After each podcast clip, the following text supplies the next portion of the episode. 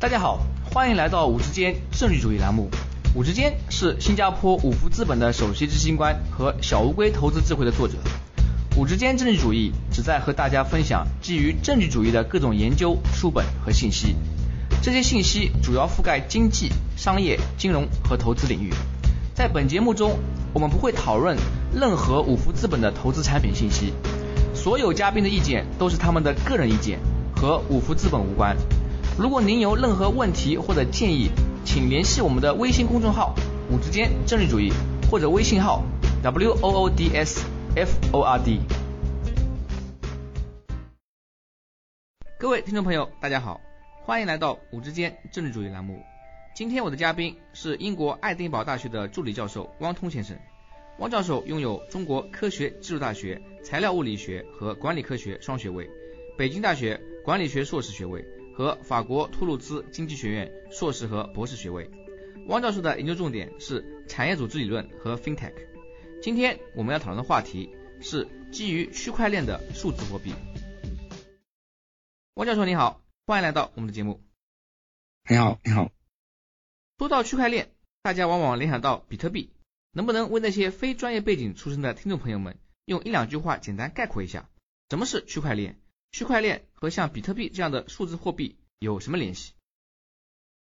好，那区块链呢？其实用一句话来概括，就是说是一个分布式的数据库。那比特币呢，是区块链的一个应用。那什么是分布式的数据库呢？那首先就是要理解我们传统的数据库是什么样的。那传统的数据库，首先我们有一个数据的所有者啊，比如说我们把东西存到这个云盘上，那我们的自己呢，就是这个数据的所有者。而那个云盘的这个维护者，比如说百度，比如说其他的公司，那这个时候呢，它就是一个这个数据的维护者。那么这个时候呢，存在一个问题，那就是说这时候数据库是中心化的，也就是说有一个人统一的来管理这个数据库。那如果这个管理者本身呢，那有可能是啊，我一不小心把我的数据给删了或者怎么样的，那这种情况下就出现一个啊，就是数据所有者和数据管理者之间的一个委托代理的问题。那分布式的数据库什么意思呢？就是说这个时候是没有一个统一的管理者，那所有的人都是他的管理者啊。通过算法来保持每一个数据库之间的，或者说每一个数据库副本之间的一致性。那通过这种方式呢，我因为我们取消了这种中间的这个管理者的这个角色，那么也就是说也解决了这个中心化的这个信任的问题。那也就是说，为什么我们说区块链是去中心化的？那就是说每个人。通过算法来保持一个副本的一致性，那么这个时候呢，其实没有一个统一的管理者在中间，那也就是不存在啊，我们需要信任这个管理者，然后信任这个管理者来管理我们数据库的问题了。那我们知道，在现实世界中呢，这个信任是一个非常昂贵的东西。那就像为什么呃这个金融业啊是这个很多人都趋之若鹜啊，是是非常赚钱的一个行业。那也就是说，哎，在这个时候啊，很多我们在金融的每一个流程中呢，都需要层层的规制啊，都需要这个。啊，大量的专业的人才在中间保证它的正确性。那所以说要保持这个金钱在流动过程中的这个信任呢，本来就是非常昂贵的一个事情。那区块链用这种去中心化的方式呢，从某种意义上解决了很多信任的问题。那所以说这是区块链的一个价值。那区块链可以用来干很多的东西，比如说可以用来做账本，做一个账本，我们几个企业之间啊联合起来做一个账本，或者我们企业内部各个部门之间做一个账本来保持它的一致性，这都是可以的。那但是呃，加密数字货币呢？啊，用区块链来做一个啊，试图用来做一个在人和人之间流通的这么一个货币。所以说呢，呃，区块链是区块链，加密数字货币是加密数字货币，加密数字货币是区块链的一个应用，区块链是它背后的这个原理的基础。汪教授，您刚刚强调了区块链其中一个非常重要特点，那就是去中心化。那么您同时也提到，比如说金融行业或者其他行业，目前来说，我们主流的各种行业基本上都是有一个管理者。要么是比如说政府对吧，或者是政府下面的一个管理部门，或者是一些大公司，像比如说数据库的话，可能是谷歌、Facebook、腾讯、阿里巴巴、百度等等。那么如果我们往下面想，它这个区块链以后越来越去中心化，是不是让人感觉有一点像乌托邦那种无政府、没有一个中心管理者那样的感觉？很多比特币的鼓吹者吧，有时候也确实会表露出一种那种倾向啊，认为这个管理者是一种可恶的，然后我们要把它去掉，怎么样的？但是其实呃，我们还是需要一个 enforcement，比如说你把这个数据库可以去中心化，然后可以这个在没有一个管理者的情况下维持它的一致性。但是当这个事情我们本身还是需要一个监督者在旁边做的，也就是说未来呢可能会存存在着更加细化的分工，那就像保持数据一致，或者说保持这个整个流程的透明性这些东西呢，我们可以交给算法。然后呢，现在的这些机构啊，这些公司啊，他们可能更多的是出于一种就维护这个网络，比如说你这个区块链网络本身也是需要人维护的，也是需要人升级的。那他们更多的呢，就是说不会像现在这样直接参与到这个数据库本身的运营中来，而他们会维护整个体系。也就是说，在未来更大的可能是他们依然还是会存在的。然后很多听众朋友可能也有这个问题，就是说和区块链相关联的一个概念叫做 ICO，也被称为发币，能不能为我们大家科普一下什么是 ICO？ICO 有什么用？ICO 是一个英文的缩写，那首先就是 Initial Coin Offering，就是说呃首次的代币发行啊，如果直接翻译过来就是这个意思。那它的这个历史呢，其实很有意思，就是早在二零一三年。比特币大涨的时候，那这个时候呢，有很多的类似于比特币的这种数字货币被开发出来。因为呢，比特币的代码是开源的，是公开的，所以呢，你如果要原样的复制一份比特币的话，非常的简单，把那个代码 copy 过来，改几个参数啊，发到网上去，就是一个新的币。那所以除了比特币之外呢，那这个时候其他的币，我们一般来说呃称之为山寨币。那这些山寨币有一些是比特币的克隆啊，有一些是比特币的基础上做了一些改进啊，比如说。比特币有两千一百万个啊，那这个我就做一个八千四百万的，那就是这种也是山寨币。那在这个时候呢，有一个网站啊，也是比特币起源的地方，叫 Bitcoin Talk。在 Bitcoin Talk 这个网站上呢，很多人就开始以这种集资的方式来做新币。最成功的，也是现在最著名的，就是以太坊。那这种模式呢，就可以说是 ICO 的原型。也就是说，你们给我打这个比特币，然后呢，我拿到比特币之后呢，我就有经费来开发了。那我开发之后呢，那我就把这个呃我做出来的新币以这个固定的比例，比如你贡献的多，我就发给你的多啊，来发回出去。那这种模式就是现在 ICO 的这种原型嘛，那就是投资人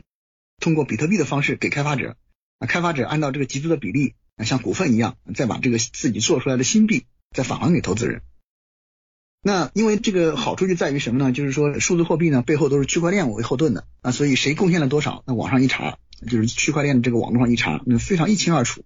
所以每个人所占有的这个股份呢，啊，也就是说是可以完全被确认的。那这就是这个呃最初的 ICO。那后来呢，大家又觉得做出来的一个新的币，我拿这个做出来的新币做什么呢？于是呢，又有人想，哎，那不如我们做项目，就是拿一个这个现实中可以做的项目作为背书。比如说我要开一个公司啊，我这个公司要提供什么服务，但是我现在没有钱，那你们给我打这个比特币或者给我打以太坊。然后我来给你返还这个我自己开发的代币啊，我这个自己开发的代币呢，可以代表某种服务。那到这个时候呢，就已经是现在我们所通常理解意义上这个真正意义上的 ICO 了。也就是说，我做一个项目，然后我这个项目需要资金，我通过这种方式来获得资金。那可把它可以看作是一个，从某种意义上讲，它是一种没有规制的 IPO 啊，就是说我们正常的这个上市的步骤，但它没有经过任何的监管。那与此同时呢，还有一个非常明显的不同，就是在于。IPO 呢，我们给的是股份，但是 ICO 呢，我们给的是代币。这个代币呢，有可能是股份，但是更多的情况下呢，在在目前情况下，它给的是一种使用权，就类似于说，我要开一个饭店，但是呢，我现在没有资金，你们打给我代币之后呢，我发给你们这个餐馆的代金券，那你们来了以后呢，呃，等我这个餐馆开张之后呢，你们就可以享受我这个餐馆的服务了。那现在大部分的 ICO 呢，是是这个节奏，我给的是一种未来的服务权，而不是股权。简单的讲，就是 ICO 它是一种众筹的手段，呃，但是呢，它它所给让出去的权利呢，非常的多种多样，并且没有监管。您刚刚提到 ICO 一开始的嗯形式是投资者用比特币去换他们新发的币，比如说以太币或者其他币。那么嗯，像现在 ICO 的话，如果要参与，是不是还是需要用一个币去换另外一个币？还是说我如果用我的人民币、美元也可以参与？好像相当于去某一个饭店购买他们的就餐券这样的形式。大部分 ICO 还依然是用这更加通用的数字货币来换取它新发的代币的。那比如现在的呃，基本上通用的是比特币。当然，因为以太坊有一个得天独厚的优势，因为以太坊的网络上呢，你可以任意的开发出自己想命名的这个代币了。所以呢，这个以太坊也是非常流行的这个 ICO 手段。所以基本上现在很多的 ICO 就是说我给个地址。那这个以太坊的地址和比特币的地址，你们随便打，你们打了以后呢，你们根据你打的这个数额的多少，然后返还一定数量的代币。那所以说，其实目前为止还是以币换币这样的形式，对吧？啊，对对对，那同时呢，这也是他们想出来的规避监管和这个风险的一种方法。因为如果你直接用金钱的话，那是另外一个，就是因为因为相当于你在集资嘛，对吧？但是你这个如果你用这个数字货币呢，数字货币目前还没有一个这个通用的定义啊，所以呢，正的方式他们也相当于算是规避了一部分风险。目前我们世界上各大政府啊，比如中国、美国、俄罗斯等，对于区块链和数字货币的态度各不相同，有些支持，有些默许。有些反对，能不能为我们听众朋友们简单介绍一下，为什么不同政府的态度有所不同，背后有哪些考量？我觉得首先就是区块链呢和数字货币要分开来看。那区块链本身呢，它只是一个数据库的技术，就像我们之前说的。那一般来说，政府对于这种技术呢还是支持的，那至少它很少说是是完全反对，说完全把这个区块链这个技术啊我给你禁掉。所以区块链作为一个技术呢，各国政府基本上还是一个啊谨慎支持的一个态度，至少是谨慎支持。有的政府是还是很大力支持的。但是数字货币呢就有点复杂了。那首先呢，不管它本质上是什么，它自己声称自己是货币，那这个时候就存在着和法币，就是啊各国中央银行所发行的这种法币呢，存在着一种竞争的关系。至少它宣传上讲是这样。那第二个问题就是在于这个数字货币呢，它是匿名化的啊，有的像比特币呢。我们现在通过机器学习啊，通过一些其他的方式，还是能够追踪到一个币是怎么使用的，整个资金的传递链条是怎么样的。那像门罗币这种，那根本就是它设计出来就是为了匿名化的。那它匿名化，并且也不受这个银行业的规制，那这个就会造成什么问题呢？这就给这个国际之间的匿名转账啊和洗钱，那开了一个不大不小的口子。那这个时候显然是政府所不愿意看到的。这是第一啊，政府可能有这个问题，所以对这数字货币呢有一种保留态度。那还有一个问题就是在于对于税收的影响。那我们知道很多政府呢，像英国政府啊，像这个中国政府啊，都有这种资本税啊，也就是说资本所得税，英国是百分之二十。买卖比特货币本身呢，如果你把它看作一个投资的话，那你在这中间赚的利润是不是应该交税呢？这个时候呢，其实也没有很成熟的规制摆在这里。那也就是说，那你很多人也可能把投资数字货币。目前来说，作为一种逃税的手段，那所以这也是政府所考虑的东西。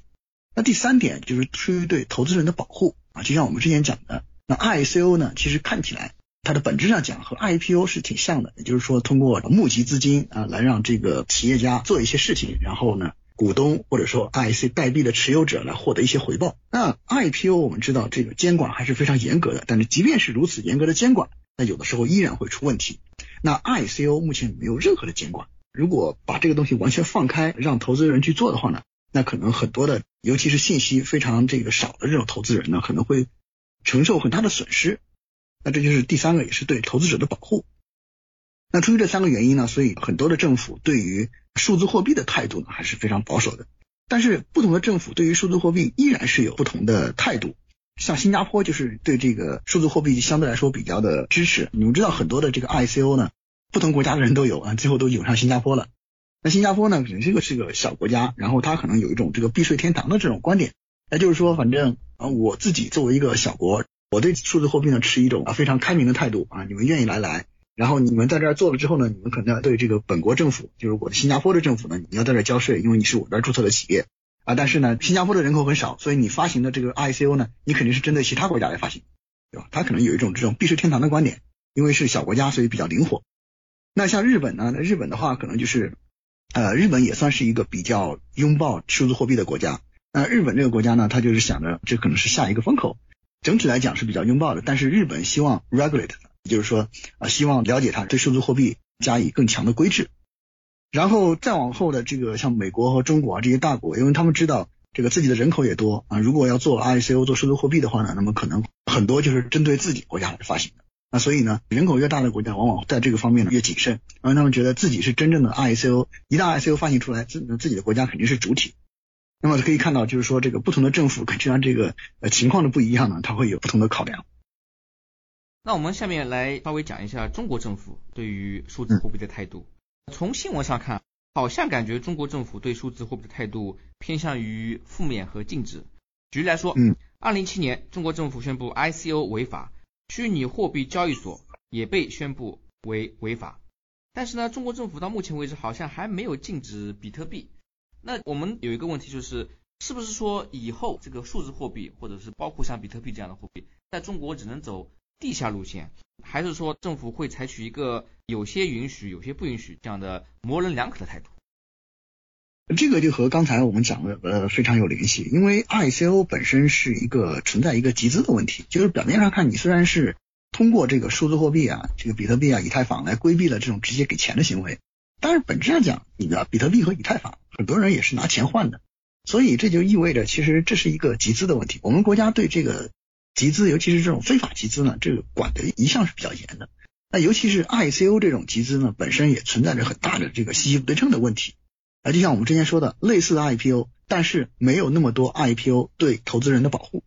就是 ICO 的这个发行人啊，我们可以管他叫企业家。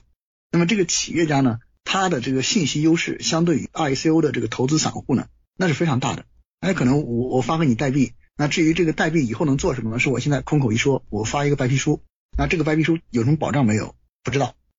也就是说，在这种情况下，如果没有一个规制的话，也就是说，这个 ICO 未来如果有的话，它一定是需要一定门槛和一定规制的。那现在这样就是野生的，我随便想一个，我发个白皮书，然后怎么怎么样的，然后别人就来投。那这样的话呢，对于这个投资人啊是非常非常不利的。但是目前来说，我们其实要开发出来啊一个针对 ICO 的管制，又需要时间。那所以那怎么办呢？那不能让这种乱象继续的存在下去。所以就是说，二零一七年的时候被 ICO 宣布违法。肯定是有这方面的考量，那就存在一个打扫房屋好请客的问题。因为当我现在这个没有一个成熟的规制了，不能任由它蔓延下去啊，这种感觉。那至于这个虚拟货币交易所被宣布违法，这是一种去平台化的行为，也就是说我们不允许，因为一旦有一个平台的话，你就存在一个法律主体。这那这个主体我怎么定义它？它是交易这个虚拟数字货币的，那这时候就变得很难办。所以我们把这个平台主体也给禁了。但是呢，允许场外交易啊，场外交易指的什么？就相当于柜台一样啊，我来买，你来卖，大家都是个人这种买卖啊，这种情况下呢，其实是不禁的。也就是说，现在就是说把比特币呢作为一种虚拟的资产，虚拟的资产，你爱买买爱来卖，但是呢，不允许它出现一个平台啊，这个平因为这个平台的目前怎么界定，它需要什么样的监管，我们目前还没有搞清楚。那未来的数字货币在中国呢，倒也不是说只走地下路线，就像现在的话，它其实也不是地下的，就是说场外交易依然是合法的。你依然可以把它当做一个虚拟的资产来进行交易，但是官方特许经营呢？那就是说，当未来如果出现了呃这个成熟的对 ICO 的规制和对这个虚拟数字货币的规制的话，那么官方是可以发 license，就像牌照一样，发给你一个数字货币的牌照，那你需要接受国家的什么监管？那么这个呢是未来可能出现的，因为数虚拟数字货币这个东西呢，它的客观需求是存在的。第一就是。呃，人们都想多元化资产啊，都想和这个其他的资产进行对冲。数字货币这个东西呢，就是因为它存在着这种国际化的转移，因为区块链是没有国界的。那这个时候呢，就存在着和某一个国家的资产之间啊进行对冲的这种可能性，所以这是一个需求。那与此同时呢，无论是英国的央行和中国的央行，都在前几年，就是去年和前年，考虑过自己发行数字货币的可能性啊，也都做了一些实验。啊，其实也就是说，从技术上讲呢，就是央行啊，就是中国的这个规制部门，其实对这个区块链技术本身呢还是支持的。但是呢，它就是说，呃，对于 ICO 的发行啊和这个数字货币的这种交易呢，本身它持一种谨慎的态度，在没有想好怎么管制之前呢，那基本上是不可能像恢复到像二零一七年之前的状态。您刚刚提到中国政府宣布 ICO 违法，然后后来又宣布虚拟货币交易所违法。这背后有一个去平台化的考量，那我在想，是不是未来也有可能，就是说国家或政府决定平台只能由政府经营，或者是政府发牌照经营，这样的话，他就把这个平台牢牢的控制在政府的管制之下。政府直接出来经营其实不太可能，因为政府如果直接经营的话，它存在着一个这呃利益冲突的问题，并且政府直接下场，你就像现在股市一样，我们有证监会有银监会，对吧？但是你不能说让所有的企业。那都由国家来控制，这是不太可能的。但是牌照是非常有可能的，因为牌照本身相当于一个，首先国家可以像利用这个牌照对这些企业来进行收税，对吧？就是说你你要进入，那你就要交多少钱，然后我给你个牌照。那其次呢，你接受这个牌照，那你就接受了国家相应的规制。那就是说牌照是在未来很可能产生的一种呃可能性，就是说当这个法律啊、法规啊或者条款都已经会完善了之后。那国家来发牌照，那么有一些其他的像潜在想进入这个行业的人进行竞争，买到牌照之后可以合法的来开一个交易所这样子。然后我们再来讲一下中国的比特币啊，呃，一方面中国政府宣布 ICO 和虚拟货币交易所违法，但另外一方面，全球接近百分之八十的比特币矿都在中国。我们应该如何理解这一看上去好像有点矛盾的现象？这是不是意味着中国未来它的数字货币是有或者是没有前途？这个全球呃百分之八十的比特币矿都在中国，这个要感谢一个自然条件，因为比特币矿呢是算力，比特币矿这个算力呢，也就是说你拥有的挖矿机越多，比特币矿的在哪个地方的可能性就越大。那首先呢，就是要感谢这个中国境内呢有很多廉价的这个水电可以利用，这是一个非常好的先天条件。如果没有这么多廉价的水电的话呢，我这个百分之八十的比特币矿不会在中国的。那还有第二点就是挖矿机，那么挖矿机的开发者呢是大陆人，是就他的这个公司的名字是比特大陆。那么也就是说，全球的百分之三四十的这个挖矿机呢都是由比特大陆来控制的。那么有这两个因素呢，所以就可以理解为什么全球百分之八十的这个比特币矿啊都在中国。但是在二零一七年之前呢，也这个很多的这个交易呢，百分之大概也是七八十的这个交易也是在中国，但是呢，经过二零一七年之后，中国相当于从这个平台的方面进行了去比特币化，那这个时候呢，呃，只剩下挖矿了，那么其大部分的交易呢就转移到这个海外去了，那基本上这个矿的情况呢是这样的，这其实只是看上去比较矛盾，我觉得一方面挖矿是一个自然条件所所造成的，我们有水电，但是这些电呢。你是把它引不出来的，因为这个电，你如果把说在一个偏僻的这个地方，然后我把这个电引出来，引到大城市去，那路上的消耗可能还赶不上我能卖的钱。那但是呢，很多这个比特币矿场呢，我就我就是把那个我的矿机就放在这个水电站旁边啊，你这个发了电以后马上来挖矿，就地发电，就地去使用啊，这个时候呢也算是提高了资源的使用效果。哎，就是说我们有很多的这种水电，就是通过这种方式来为这个比特币挖矿呃做出了贡献。呃，至于它有没有前途呢？就像我们刚才说的，就是说，呃，我的看法是，这个区块链的前途呢，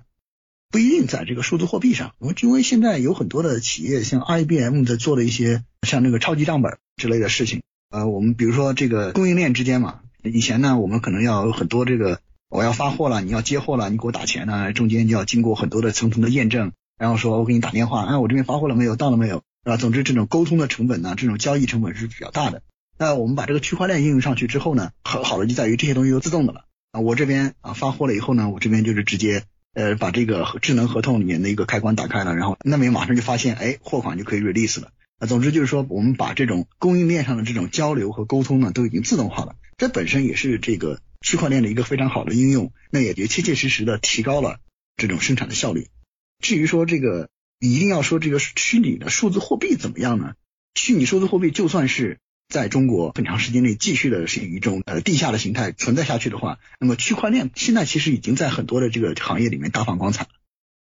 我们刚刚讲了不少啊关于比特币的这些问题和讨论，那我们同时也知道，全球还有数以千计的各种其他虚拟货币，比如以太币、瑞波币、莱特币等等啊。那对于很多听众朋友来说啊，他看的眼睛都花了，他们之间有何区别？未来会不会出现一家独大？这个说来有点话长。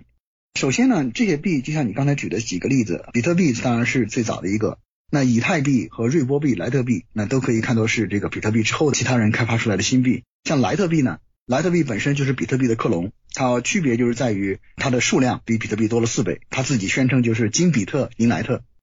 也就是说这个你比特币的黄金我不跟你争啊，我自己做个白银就行了。这是莱特币。那瑞波币呢？瑞波币其实是中心化的，是有一个公司在后面运营的。那他做法呢，就是说他想把自己做成一个银行之间互相转账的工具，通过这个币啊，通过我的这个网关，然后你可以以更低的价格成本啊来这个进行国际之间的转账。所以瑞波币呢，主要就是在和各大银行之间来进行合作，这是瑞波币。然后以太币呢，自称是这个比特币二点零，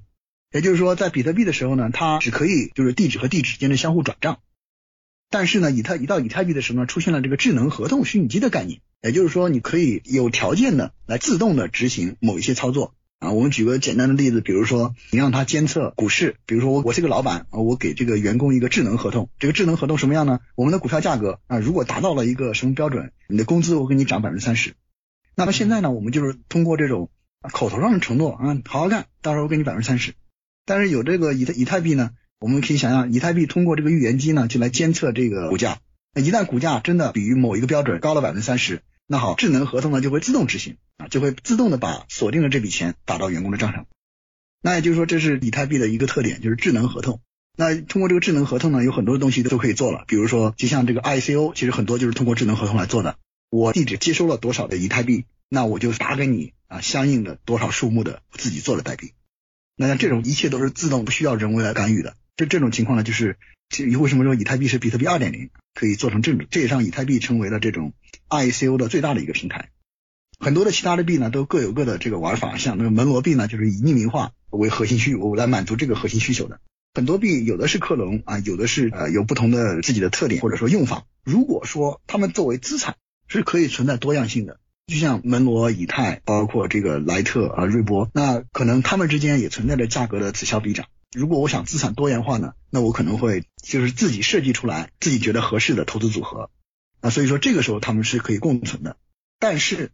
如果你真的要是通过这个数从货币的角度来理解。如我们现在是把它当资产的角度来理解，它可以多元化。但是如果他们要像他们声称的那样，在未来要去做一个这个货币的话，那货币是存在网络效应的。你用比特币，我用比特币，那这样的话我们交易会比较方便。但我用比特币，你用以太坊，你再用瑞波，那这个时候呢，中间存在着另外一个交易成本，我们可能可能要通过一个网关来进行转换。在这种情况下呢，最受大家欢迎的，也就是说最能够在人们心目中形成这个共同信念、更加信仰的这种币呢，就会它在中间胜出了。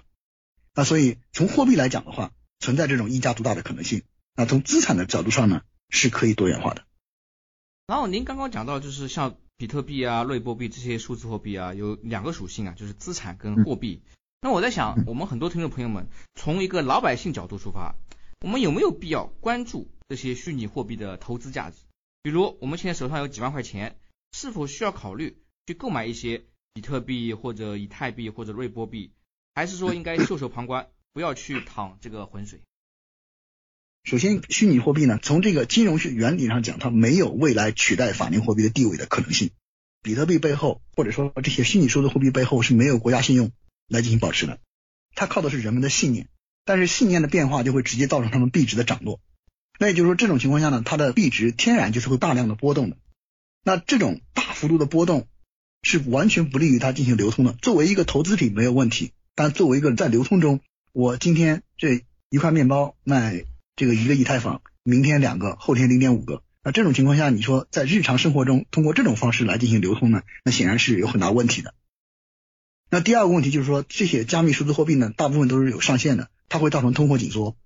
那通货紧缩呢，是我们知道是大杀器。那有的国家现在已经通货紧缩二三十年了，现在还是每年的经济增长，呃，负的零点五，正的零点五。那一旦发生通货紧缩，你就很难扭转。而这种数字货币本身是固定的，未来的社会财富不断增加。那也就是说，所谓的投资呢，那我就自己把数字货币掐在手里就行了，我不花出去。那如果人人都不花的话，这个经济怎么流通呢？所以，单独的数字货币呢是不可能成为独立的货币来取代这个法定货币地位的。那如果要说投资的话呢，如果我们现在看这个具体的这个每一个币的涨落，就能明白了，数字货币的投资是非常非常高的风险。并且我们刚才说的，尤其是 ICO 发出来的代币，那发币方和投资人，他市场上的这个信息不对称是非常严重的。那如果说现在有两万块钱的闲钱，对这个新技术感到好奇啊，用闲钱进行少量的投资呢，啊，这是个人兴趣啊，无可厚非啊。如果你真的有兴趣的话，但是如果要把它作为一种这个发家致富的手段呢，可以说这个风险是非常非常大的。在这些所有的数字货币里边，相对而言啊，比特币可能。啊，是这个相对来说比较保险的选择，因为最多也可能也就跌百分之九十左右。那因为很多的，这是最保险的选择，是会跌百分之九十左右。那很多的币种啊，你如果你看这个这个历史上的掌握的话，那有可能会跌的连影子都不剩。所以如果要用它来作为一个主要的投资方式，那可以说这是一种这个风险极大的这个投资。啊，如果说有一些闲钱，你想去这个呃探索一下这个呃数字货币市场啊，那倒也无可厚非。那当然，我同时也在想，刚刚您提到的，如果想在这波分中想要通过这个 ICO 发币来发家致富呢，可能更好的做法是你去做另外一方，就是做发币的发行人，因为这样的话，你就可以利用信息不对称，或者说行话说去割一波韭菜，这样倒说不定有可能会发家致富。对，但但是现在的现在的 ICO 其实这个呃也是在逐渐的有门槛的。也就是说，呃，它是有信息不对称，但是如果你现在作为一个普通的人的话，你要去发一个 ICO 的话，你中间还是会有很多的困难需要克服的。